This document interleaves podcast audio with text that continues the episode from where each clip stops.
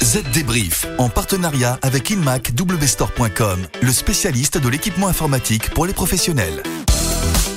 Bonjour à tous et bienvenue pour un nouvel épisode du Z Débrief, votre podcast sur l'actualité de la transformation numérique. Estelle, bonjour. Bonjour David, bonjour à tous. Alors cette semaine, il est question de problèmes de recrutement dans les entreprises de services du numérique, les ESN. Exactement, ces sociétés par le passé connaissaient déjà un fort turnover. Mais en plus de leur croissance et la pandémie, les envies des salariés ont changé, vous l'entendrez. Autre sujet, les recommandations d'un régulateur français à propos du paiement des rançons, de rançons logiciels aux pirates informatiques par les assureurs.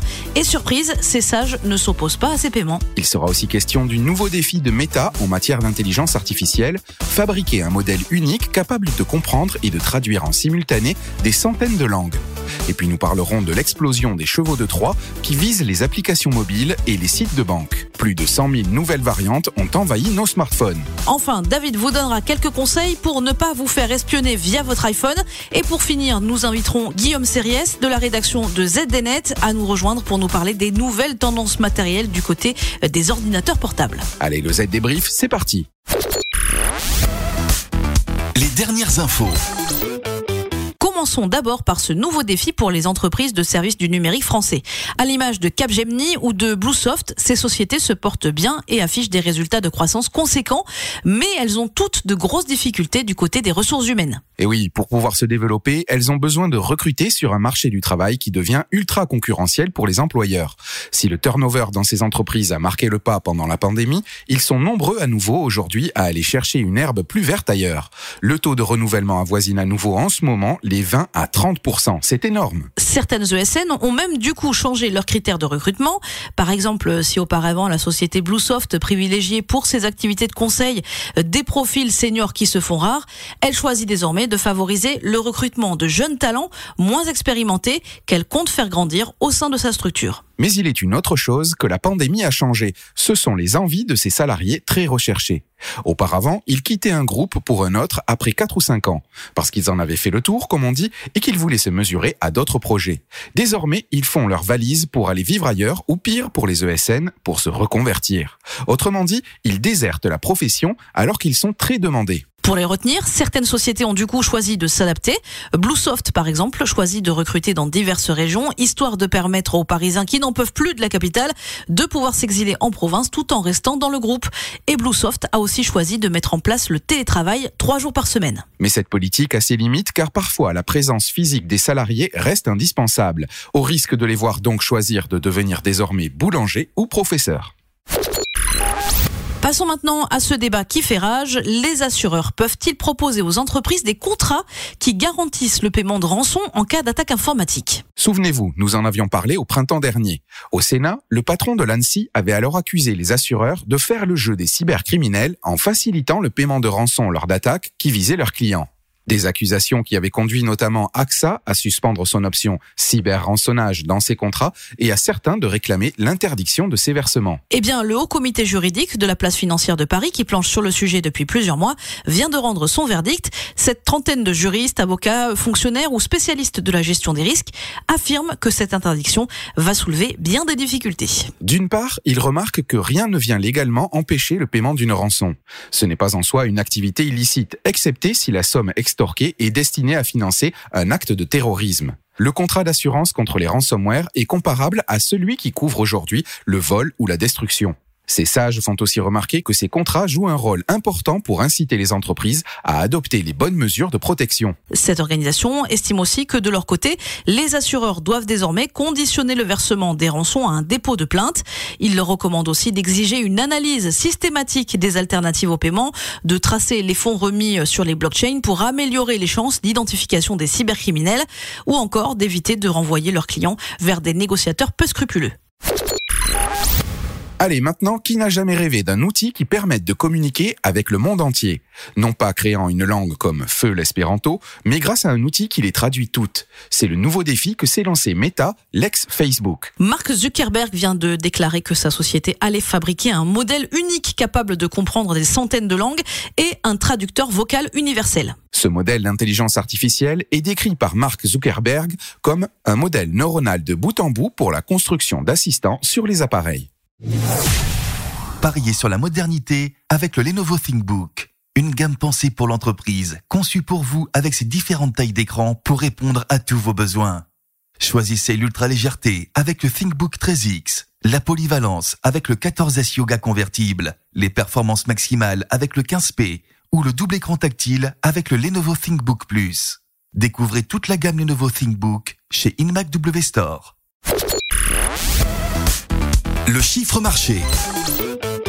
Le chiffre de cette semaine, c'est 100 000 pour 100 000 nouvelles souches de chevaux de Troie bancaires détectées dans nos téléphones portables en 2021. Les pirates suivent la tendance et comme on délaisse nos ordis pour nos téléphones, en particulier pour les opérations bancaires, ils se mettent à attaquer nos précieux portables avec ces virus dédiés nommés Trojans ou encore chevaux de Troie.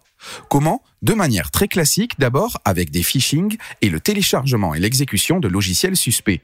Mais certaines applications sont aussi présentes dans les magasins d'applications officiels, notamment le Google Play Store. C'est la société Kaspersky qui a levé le voile sur ces nouvelles souches de trojans bancaires et révélé que les populations les plus touchées habitaient le Japon, l'Espagne ou encore la France. Mais qu'on se rassure, Kaspersky indique aussi qu'après une forte hausse du nombre d'attaques détectées en 2020, les taux de chevaux de Troie bancaires sont désormais en baisse, même si ces attaques de mobiles deviennent de plus en plus sophistiquées.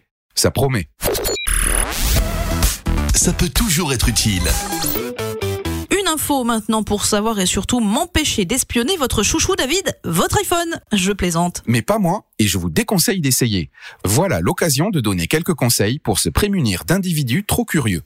Donc tout d'abord, prenez votre iPhone en main et redémarrez-le au moins une fois par semaine. C'est déjà un geste efficace pour se protéger des intrusions, tout comme améliorer ses performances. J'imagine qu'il faut aussi tout simplement changer son code d'accès. Effectivement, et choisissez un code difficile à imaginer pas votre date de naissance ou le nom de votre chien. Allez ensuite dans Réglages, puis Face ID et Code et changez le code. Après le code, j'imagine, car nous sommes chez Apple. Il faut vérifier les données biométriques, celles qui donnent accès à votre smartphone. Et oui, parce que si vous pensez que votre iPhone a été compromis, vérifiez que des données biométriques n'ont pas été ajoutées pour pouvoir y avoir accès. Pour cela, direction encore une fois Réglages, puis Face ID et code et entrez votre code d'accès. Si vous voyez l'option configurer une seconde apparence, c'est qu'il n'y a qu'un seul visage enregistré, a priori le vôtre. Mais si l'option n'apparaît pas, ça veut dire qu'un autre visage a été ajouté. Attention donc. Petite précision, si votre iPhone dispose de Touch ID et non de Face ID, je vous recommande de supprimer toutes les empreintes digitales stockées et de les ajouter à nouveau en cas de doute. Et ça suffit? Et non, c'est peut-être exagéré, mais dans ce domaine, il vaut mieux mettre ceinture et bretelles. Donc pour vérifier qu'il n'y a pas de spyware, vous pouvez scanner votre iPhone avec Certo Anti-Spy ou encore iVerify, ce sont les anti-spyware. Enfin, et ça paraît évident, ne confiez jamais votre iPhone à personne, jamais. Et c'est pareil d'ailleurs pour tous les smartphones. Le zoom de la rédac. Notre dernière rubrique est consacrée cette semaine aux nouvelles tendances du monde merveilleux des ordinateurs portables. Et c'est Guillaume Series de la rédaction de ZDNet qui vient nous les présenter et surtout nous dire que les ultra portables, eh bien, c'est du passé. Longtemps, la tendance en matière d'ordinateurs portables fut de proposer toujours plus puissant, toujours plus petit et donc toujours plus léger. Alors, toujours plus puissant, c'est toujours le cas.